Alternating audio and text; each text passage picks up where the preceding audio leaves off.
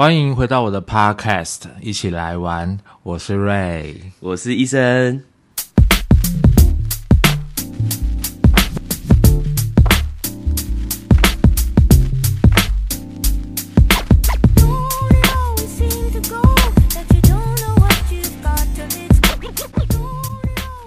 各位好久不见，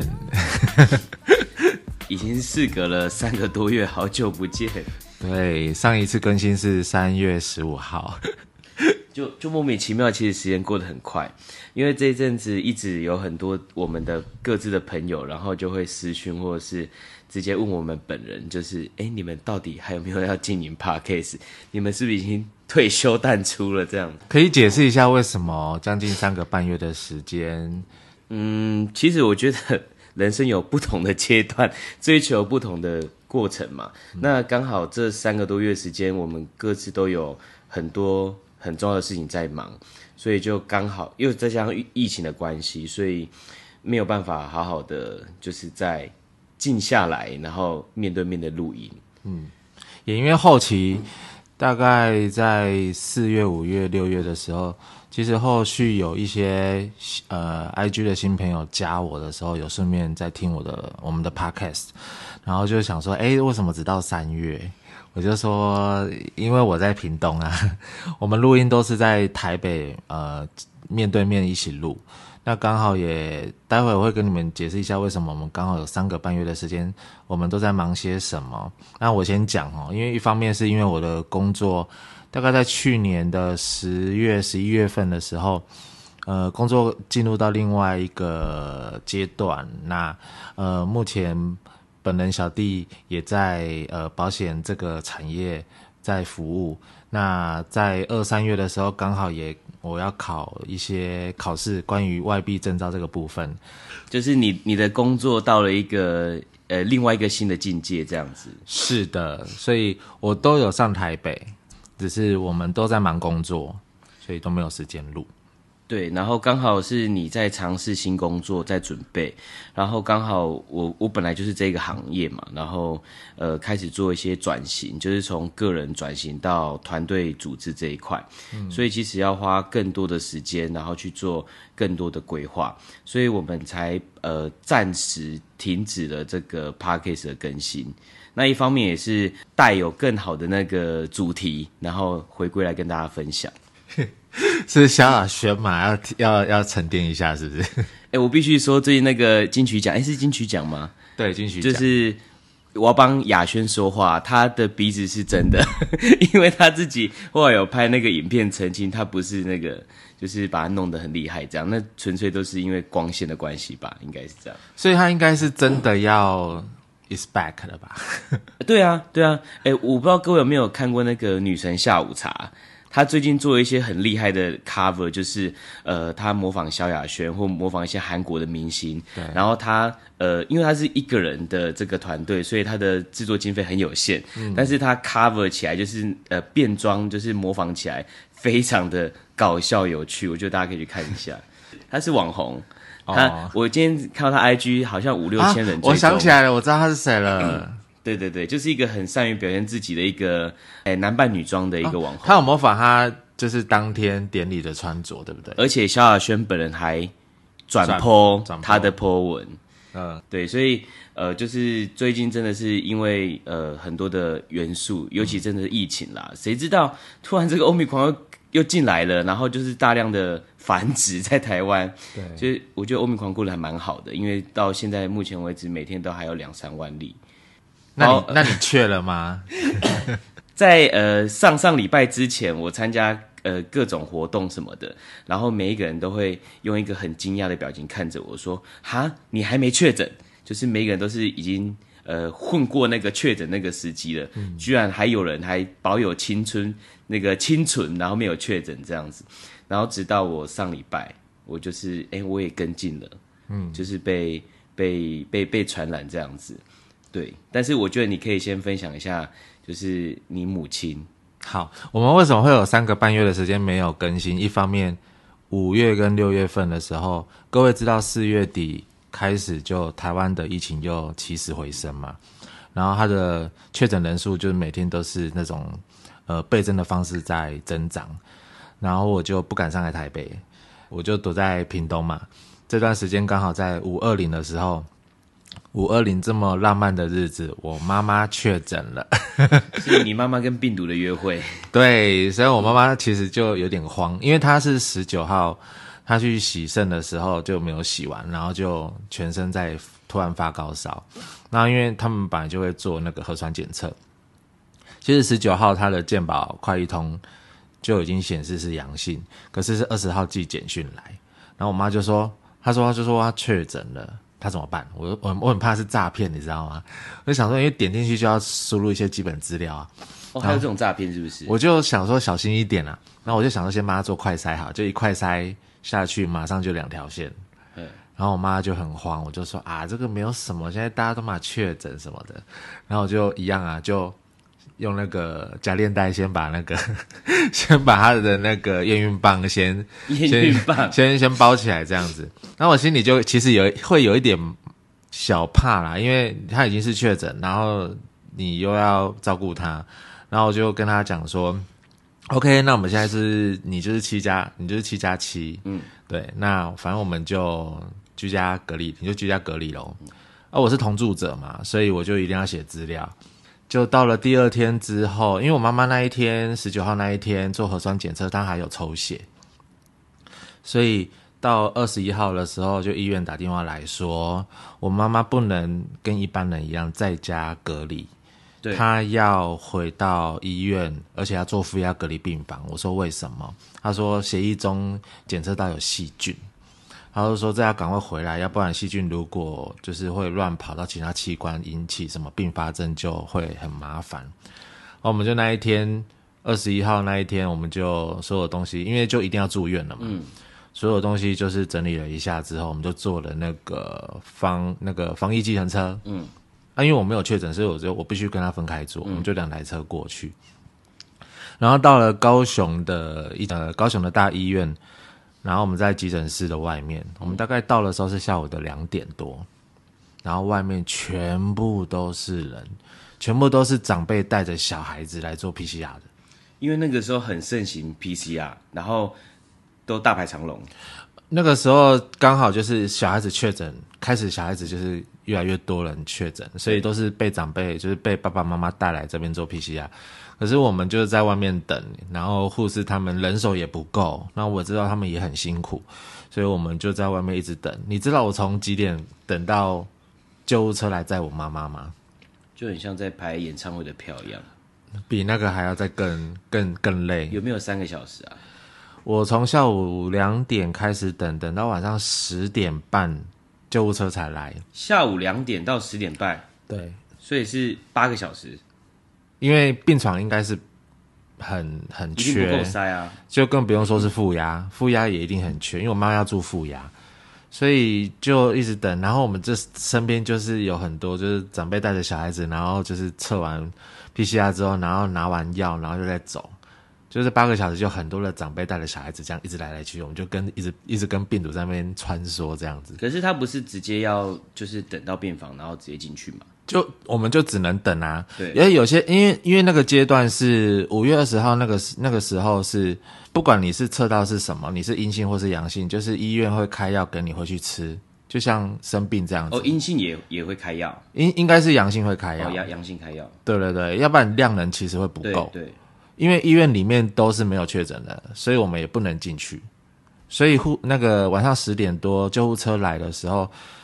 呃，是全副武装的，你知道？然后就送我妈妈上救护车，然后我才回家。刚刚我真的超累，然后我那一天的晚上我就赶快先做快筛，然后我是阴性，但我就觉得应该也不会这么侥幸，所以我想说三餐三天后再来做做那个检测，就还是阴性。但我觉得你那个时候的心态应该蛮蛮沮丧，因为呃，就我所知，那个时候我们在聊天的过程，你有跟我说你是很呃尽量不跟朋友见面，然后或者是就算要跟朋友见面，也会不好意思的请朋友稍微的快塞一下，或是怎么样，因为你真的很怕妈妈的身体的状况，然后你再传染给她，可能会有不好的状况出现。呃，如果是后期在听我们 podcast 的听众，可能不晓得我妈妈的状况，因为我妈妈是呃肾脏移植成功的人，所以她是没有打任何疫苗的。我我自己有打，但是不代表我不会，我不会有传染力，所以我自己有打之外，我也必须要减少外出跟朋友就是接触，或者是去一些人多的场场所。去避避免这这些风险，可是最后还是中啦。不过至少还好不是重症，对不对？不是重症，你知道为什么吗？因为我妈妈后来有听医生的建议去打一个呃肺炎链球菌，也是防止重症的那种。呃，对，他那是他自费，自费好像是三千多块而已。所以，如果呃自己的家人朋友如果有这种医生都建议不适合打疫苗的体质的话，其这个其实可以做参考，因为这个叫类疫苗。嗯嗯嗯，对对对，就自费三千块打一打，我觉得还是有一些保护力啊。那他现在的状况恢复的如何？我妈妈到确诊的这段时间，这七天内完全没有不舒服，没有发烧，没有。没有咳嗽，然后任何的不舒服都完全没有，就跟一般人一样。这样其实是最好的啊，这样是很好的。所以我觉得打那个类疫苗其实有差。那他的这个洗肾一个礼拜两次，对不对？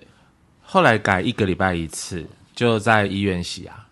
那就直到现在都是正常一个礼拜一次就可以。对，其实他送到负压隔离病房，我们家属是轻松的啦。因为就是所有我们所有的事情，就是由医院那边去弄了，就不需要我们，我们就只要跟他们跟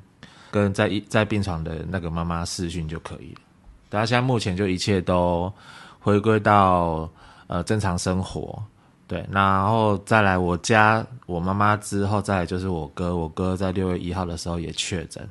我哥哥呢，有就是有在吃抗凝血剂，心脏有一些问题，所以医生也不建议他做施打，所以就都没有打的，都是第一个先中的。其实就是很常看那个 CDC 在讲，那很多其实比较中重症严重的，大部分都是没有打疫苗。那没有打疫苗，就像你说，它本身就有一些呃长久的疾病存在，所以其实这一波真的是真是吓死人了。直到现在，每天都还有几十个人就是因为这样子走掉。可是你知道，比比病毒更可怕的事情是什么吗？你该不会说人吧？当然是人啊！但是 是，我真的有遇到一些对于施打疫苗这件事情有很大的反弹跟看法的。你说他有一些人会提倡。不要打疫苗，因为疫苗是骗人的。这这种他们会觉得说，其实打了之后，就其实没有临床，其实根本就没有做到三期。应该是因为现在大家就是确诊人数越来越多，所以就赶鸭子上架。然后一方面又有牵扯到一些政治因素，所以他觉得疫苗根本就不能打。我觉得对于这种人啊，就是我完全都不会跟他们争论。其实我也有家人也是抱持这样的心态。你家人会哦？呃，就是呃，就是远亲。嗯。然后他的想法是说，他就曾经问过我说：“你有打疫苗了吗？”我说：“我当然打了，而且还打三剂了。”然后他就立刻问我说：“你确定疫苗有用吗？你确定那些新闻上面的报告是真的有用吗？” 然后我就想说，其实不就是打个疫苗？那呃，打你要说打心安也好，或是打真的有抗体，或是打。这个社会防护网都好，我觉得这个是能为社会贡献的一部分。因为我今天可能年轻，或是我今天可能身体不错，我得到了这个病毒，对我来讲可能不会致死，不会怎么样。但是我如果没有呃做好这个社会防护网，自己打好疫苗有抗体的话，我如果不小心把这个病毒又传给别人，那别人是虚弱的，那是不是因为我没有打疫苗传给他，然后他就中重症？或是他就出了什么事情，嗯，我觉得这个是我想到能够为这个社会多出一点力的地方。你真的跟他讲这么多？呃，当然他是不会这么理性的听我讲，对，因为他提出刚刚那个问题，我就知道他已经没有那么客观了，对，所以我不会跟他多讲这一些。但是我我主要是跟听众朋友分享，就是这至少是我们能够做的一个很简单的事情。嗯嗯嗯，尤其是现在，其实坦白说，现在还有十趴、十几趴人还没有打第三季，啊，但是我觉得还是也要能打赶快打。当然，现在有部分的开放第四季可以打了，有一些符合资格的。呃，慢性病的好像可以开打第四季。对，那或者是你是天然的第三季、第四季也是可以。对我现在是天然的第三季，天然的第四季吧。啊，对，天然第四季，天然第四季。那那我分享一下好了，因为像我们呃做业务的嘛，就是其实这个可以做一个所谓的 KPI 的检验，什么意思呢？就是如果你身边或是你自己是做业务的人，那你如果还没有得到这个 COVID-19，除非你真的抵抗力太强，或者是你真的是呃防护力很强，不然的话就是你没有认真在跑客户，就是没有很认真在跟你的就是呃客户群或朋友们，就是或者家人们接触，因为现在台湾的这个群聚的事情太太多可以群聚了，所以真的是不小心就会参加社团也好，参加什么活动也好，真的不小心吃饭的时候就会中奖，嗯。尤其是你。现在的传递又这么的快，嗯，那我分享一下，就是呃，在大概四月多五月的时候，就是我们团队开始有人中奖了，嗯，然后那个时候其实呃，你们办公室办公室几个人啊？我们办公室就几十个人，嗯，啊来来去去，因为大家都是业务嘛，所以一定每天可能会拜访客户也好，或甚至像呃大家也都很知道的前一阵子的防疫险，嗯，各家防疫险其实炒作的蛮大的，嗯，我们都在努力这件事情，然后。好死不死呢，就是我的团队的伙伴，我自己团队的伙伴，他就第一个在我们办公室是是首例中奖这样。然后当下，其实我觉得那个心态是，嗯，是有压力的。毕竟你在一个环境第一个中的，大家会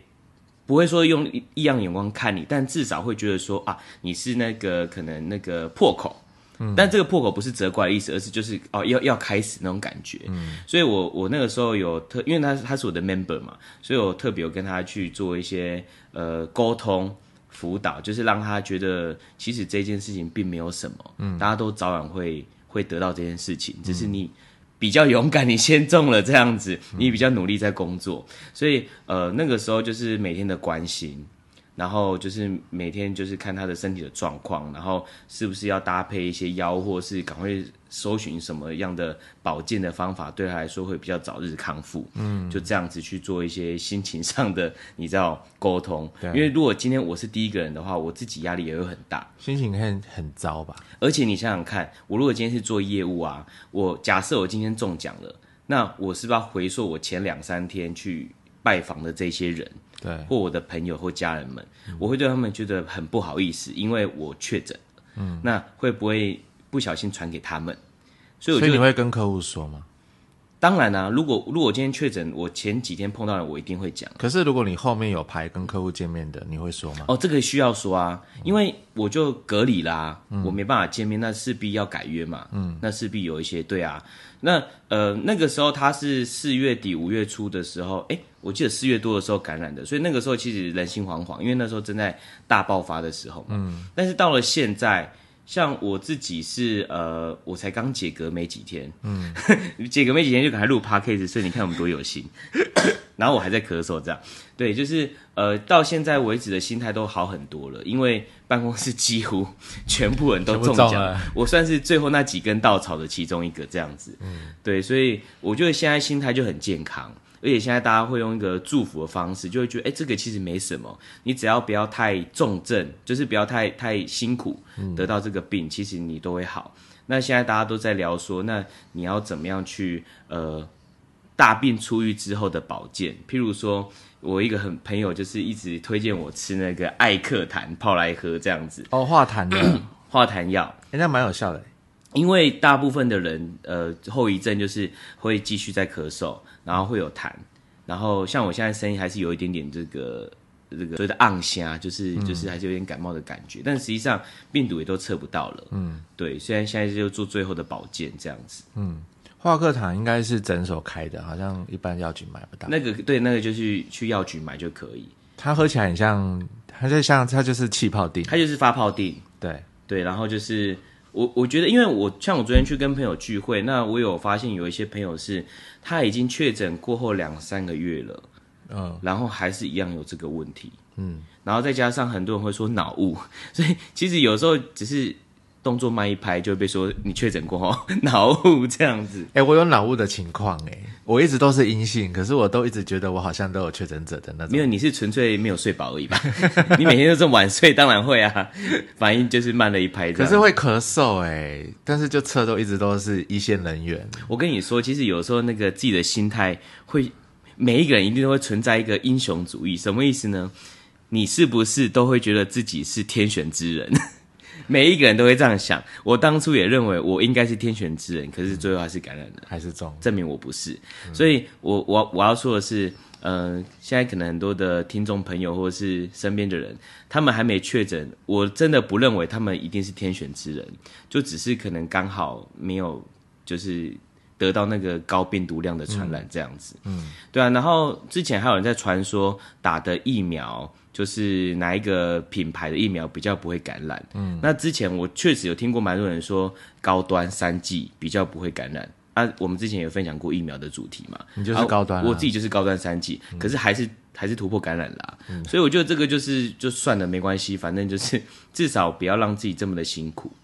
对，那我简单分享一下我确诊的那个就是呃 心路历程，心路历程。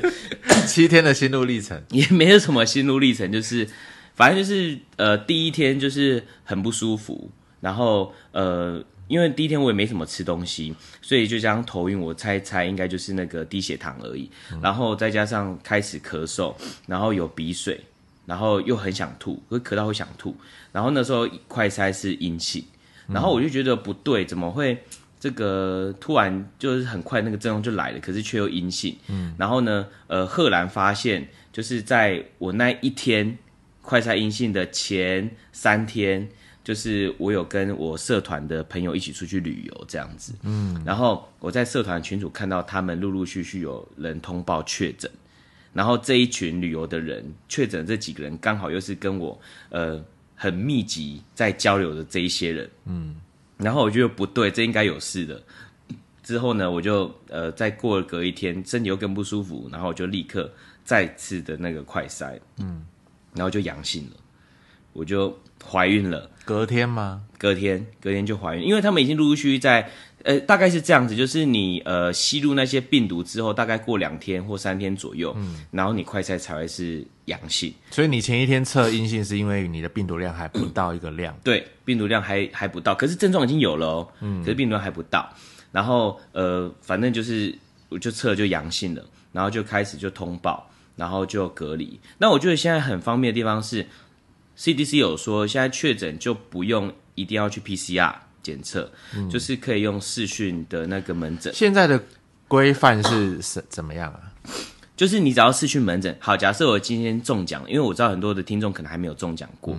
我今天呃快筛自己，因为那个家里都要准备那个快筛试剂嘛，因为这是必备的，家里也都买得到，也都呃不会供不应求。然后自己快筛阳性了之后，你就要打电话，嗯，给你呃家里附近，我会建议家里附近的诊所，你就只要在 Google Map 上面打视讯门诊。嗯，然后呢，它就会出现有视讯门诊服务的诊所，你就打电话去预约，你就跟他讲说，我刚快筛阳性，嗯，那呃我要安排视讯门诊，他就会跟你约时间，然后他就会加你的 line，嗯，然后呢，可能过没几分钟，他时间到了，医生就会跟你视讯门诊，嗯，然后视讯门诊他就必须要求你拿出你的那个健保卡，然后跟你的那个快筛的那个阳性的那个。证明，嗯，就是快筛，然后一起给他看，他帮你拍个照建档，嗯，然后 他就会帮你开药，嗯，他就问你症状，然后帮你开药，因为其实大部分的症状就是这几项，什么咳嗽啊、鼻鼻水啊这些东西，喉咙痛，然后你再请你的朋友就去帮你拿药，这样子，那可能就是要先跟你拿健保卡，然后再去拿药，所以这个时候人脉存的就很重要。所以我才说，就是要找你家附近的视讯门诊，这样子你的朋友也方便，就是拿健保卡拿药，然后再拿给你，然后你就开始隔离了。然后大概在呃过一天左右的时间，你就会收到那个卫福部的那个简讯，然后那个简讯就是隔离的简讯，嗯，他就会说你要从呃几月几号隔离到几月几号。哎，所以你跟诊所视讯他就帮我通报了。等于那一天就帮你通报，对所以你最快应该会在隔 最慢应该在隔天就会收到简讯的。我是隔天收到，有些人可能会晚一下下，也不确定。反正总而言之，一定会收到。那就算你没有收到的话，你就再就是可能再确认通报一次或怎么样，但基本上不会有这个差错。现在我觉得都还算还蛮流畅的。嗯嗯。然后它上面就会写几月几号隔离到几月几号。嗯。那像我是七月六号，呃，就是确诊。然后我就从七月七号开始算是第一天，嗯，然后我就隔离到七月十三号第七天，嗯，然后的凌晨十二点跨七月十四号，好近哦，上礼拜的事情。才解隔，今天也才十六号而已，我们录音的现场，所以我才解隔两天的两三天而已，嗯，对，所以呃，然后蛮蛮方便的，我相信各位都有买那个呃防疫险。所以我在这边顺便简单的宣导一下，防疫险就是呃你要申请理赔的部分，就是呃你必须要拿印出来我刚说那个呃卫福部给你那个隔离的简讯，嗯，你点进去输入你的身份证字号，嗯，你就会有呃大概七页到八页的那个隔离的那个内容，嗯，就几号到几号，然后有你的个资，然后这个时候呢，你其实可以在那个 A P P，就是那个健康存折那个 A P P 里面。然后你就可以输入你的资料登录嘛，然后你就可以去印一张黄色的，就很像那个疫苗小卡那种概念。嗯，黄色那张叫做确诊证明书。对，这个是每一间保险在理赔的时候都必须要的其中一个。嗯，那所以我现在讲两个了嘛。那有一些保险公司它需要呃你提供那个药袋。就是用药记录的那个照片，嗯，所以你的诊所的药袋，你可以用拍照的方式给你的业务员去帮你申请理赔，这是第三个东西，嗯，然后再你要准备就是，呃，有些需要你准备身份证的正反面影本，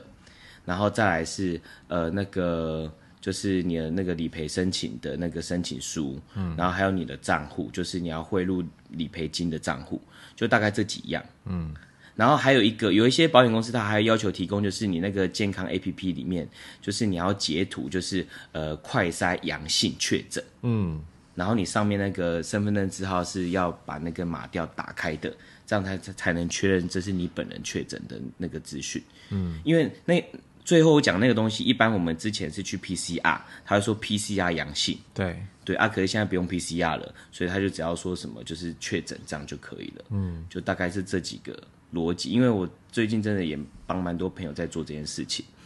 对，然后就是有一些人会很开心，会分享说，哇，我这个很值得，保了好多家，对，然后可能赔了多少多少这类的，所以我就觉得没有关系，反正就是就是一分耕一分收获嘛，你当初买了，那你现在得到，那你就是可以赔得下来，对啊，所以我觉得就是一个一个时机啦，就是你可能呃。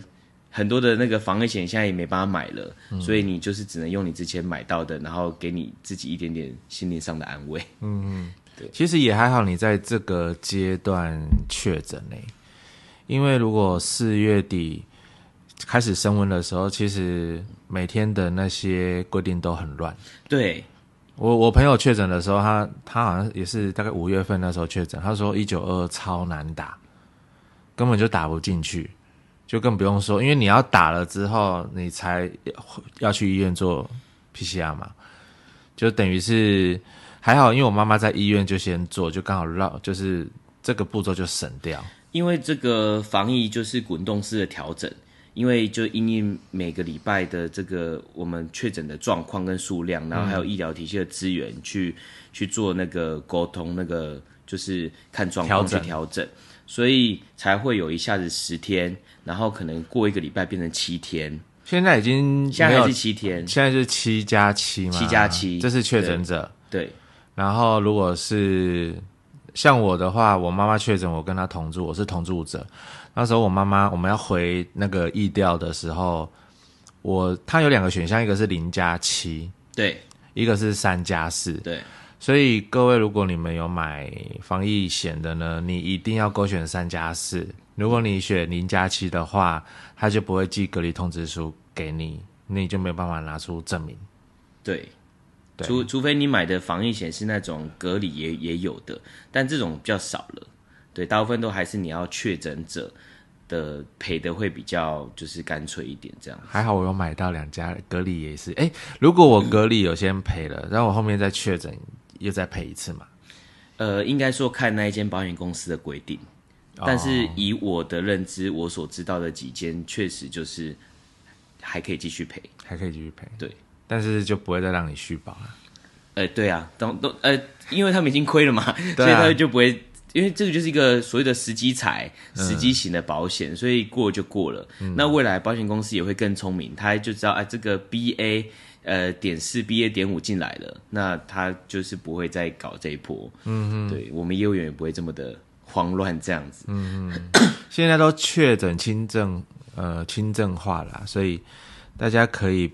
呃不用那么的害怕。像我现在也还是，但是我现在很怀疑我是不是黑所谓的黑素诶，就是我可能是无症状感染者，也不一定。对，然后我可能也过了那个七天，所以我当我想到想要测的时候，我就一直都是阴性，也不是没有这个可能。对，其实我觉得黑素，我自己的理解是这件事情是好事，嗯，因为呃，能够是黑素，就代表你没有症状出现，你没有就是不舒服或者怎么样，即便你可能还是可能会传染给别人，这是有可能，但是就是因为是黑素，所以你是安然的度过，嗯，这个天然的第四季，嗯嗯嗯，所以我觉得那至少你有可能有抗体吧，如果你认为你是黑素的话，哎，那我问你哦，像你已经确诊过了，那你你觉得有无敌星星这个东西吗？其实我前几天有发文问我脸书的朋友，那有各路的朋友给我不同的意见。后来我去查了很多的资料，然后我觉得这个我可以解释一下。呃，无敌星星是真的有还是真的没有？其实呃，你可以解释有，也可以解释没有。怎么说呢？像呃，我们这一波疫情整个起来是 Omicron。对，这个这个型号的病毒嘛，那所以好，我今天已经呃解隔了，我得过 Omicron，所以我对 Omicron 这个病毒株我是有相对的抵抗力。嗯，那这个相对抵抗力也不是百分之百呀，我可能可以抵抗呃七成八成。嗯，所以你说这个是无敌嘛，也不至于无敌。嗯，那再来是我如果下次得到的是最新可能要呃大流行这个呃 BA 点四 BA 点五这个病毒株的话，那我没有感染过。所以我对那个中东西是没有呃所谓很强的那个防御力的，嗯，所以我还是会中，嗯，所以你说无敌星星是真的有吗？当然就是还是要看你自己身体的产生的抗体，然后复原的状况，跟你接触到新病毒，呃包含说这个病毒的病毒量，嗯，有没有足以感染到你自己啊，还有自己的免疫力的系统等等这一些，所以所以嗯。不可否认，感染过了一定会有一些抗体存在，那对于防御力是有增加的，但是它会不会是无敌，这个就很见仁见智啊。那你现在已经回归到正常，有没有什么后遗症吗？目前就还是会有一点呃小咳嗽，嗯，然后我觉得还是有一点点痰，但那痰不就是呃不会卡住，就是偶尔还是会有一点点，我我会一直想说把这个嗽咳出来，嗯，就会一一一直一直这种咳不出来。感觉，还是可以，但是就是呃很像是一个不是那么容易好的小感冒。啊、对，但是但是坦白说，我现在也也没有传染力可以传染给别人了，嗯，因为我现在快筛都是阴性，那呃快筛试剂我看到的资料是大概是 CT 值二十五以以上。越下就是越严重，越严重。然后测得出来。那如果是二十五以上或三十以上的 CT 值，就是它的传染力力已经对对已经大幅下降了，快筛都测不出来了。所以我现在跟你这么近的在录音，其实你也不会被我传染。对所以我很放心啊，反正你自己说你是天选之人嘛，不然你就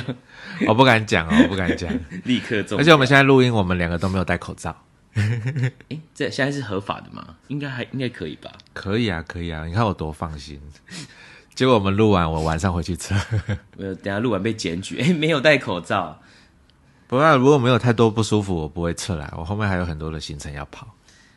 对，就是，但是我觉得现在已经还蛮好的，就是像快塞也好，都到处都买得到。嗯，而且我是最后我是买那个罗氏的快塞，就是那个政府就是呃你的那个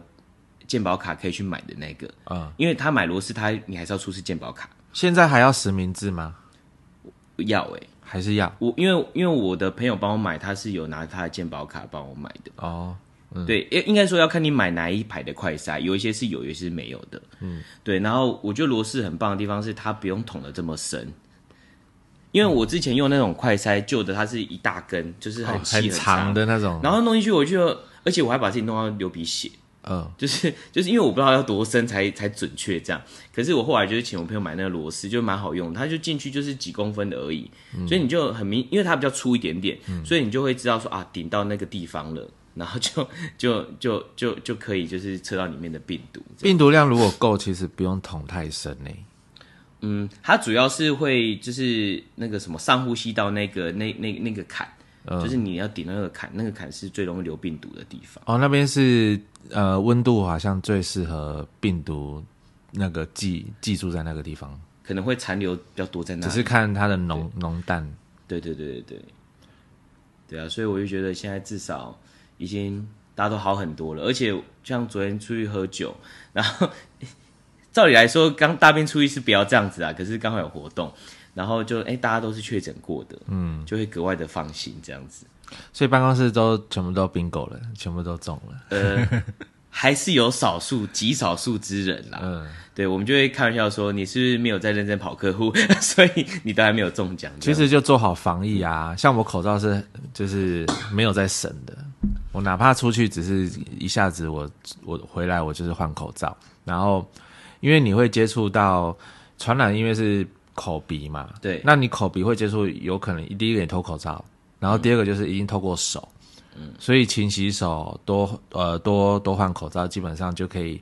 杜绝掉至少百分之八十。我觉得最主要真的是，呃，戴口罩我们都知道，但是还是会有呃卸下心防的时候。譬如说，你跟你的好朋友、好闺蜜、好姐妹，嗯，吃饭的时候、吃甜点的时候、吃冰的时候，嗯，当然就是大聊特聊啊。因为现在三天没有在隔了啊，对啊，都完全就是，其实我觉得我们台湾已经是做得蛮好的了，因为我早在去年的时候就看到很多的那个国外的那些报道也好，或是他们的一些 IG 的一些影片也好，他们早就没有在做这件事情了。嗯，就是隔板什么不可能有，然后而且他们走在路上，然后在餐厅里面，他们也是完全不戴口罩的。嗯，对，所以我觉得我们现在已经把它当做是一个很生活的一一部分了。因为他们也觉得啊，感染过就是天然的那个抗体，好像就是顶多就一个礼拜这样子而已。而且很多的国家，他们其实确诊者，他们没有规定要在家里隔离，耶，好像可以，还是可以正常的上班呢。就是立刻上班啊。就像是呃，我我我在隔离的期间，我有问我的那个就是也是护护士的朋友，我就说，哎，如果我今天七天隔离时间到了，可是我测出来还是阳性快筛，那怎么办？嗯，那他就说，像他们医院，他们就是签一份什么，就是什么类似什么证明书，对，然后就还是一样要去上班，嗯，而而且还快筛阳性，还是一样要去上班呢。嗯，对啊，所以其实就真的也还好，嗯，就是也没有想象中的这么可怕。对，想当初那个时候，我们这栋大楼听到有人就是那个确诊的时候，嗯，然后大家是人心惶惶，哇，我跟他在同一个大楼里面，我会不会被感染？应该是去年大家还没有接种疫苗的时候吧。呃，就是就是病例数还很少的时候，嗯，对，然后那时候就是大肆的，就是啊救护车来啊干嘛的，那现在就是以前去年是你只要去过的地方有确诊者足迹就要做清就，吓死了。然后你还记得那个时候是呃，还有一种防疫险是保店家的，现在没有了，对不对？现在没有了，因为那个时候是你确诊者的足迹的那一些店家都要清销，嗯，而且好像清销三天还是五天之类的，对或一个礼拜。可是现在完全不需要啊，因为到处都确诊者啊，嗯对啊，如果还有，应该赔死了吧？不可能，不可能。好哦，所以这就是我们有三个多月没有停更的这段时间，我们都在忙些什么？我们真的也没有闲闲没事做。就是我觉得我们又累积了很多主题可以跟大家开始再聊了。嗯，当然也欢迎呃有想要呃借由我们聊一些什么主题的，我们如果对于这个主题没有太多的经验，我们也可以请，我们之后也会请一些来宾来聊一下他们自己的故事，或者是他们自己关于你们想聊的什么话题都可以。对，因为我觉得疫情之下真的闷的有点太久了，是时候要好好出去玩一下，跟大家分享一下。是，这一集的一起来玩，今天就到这边。我是瑞，我是医生。我们下次见喽，拜拜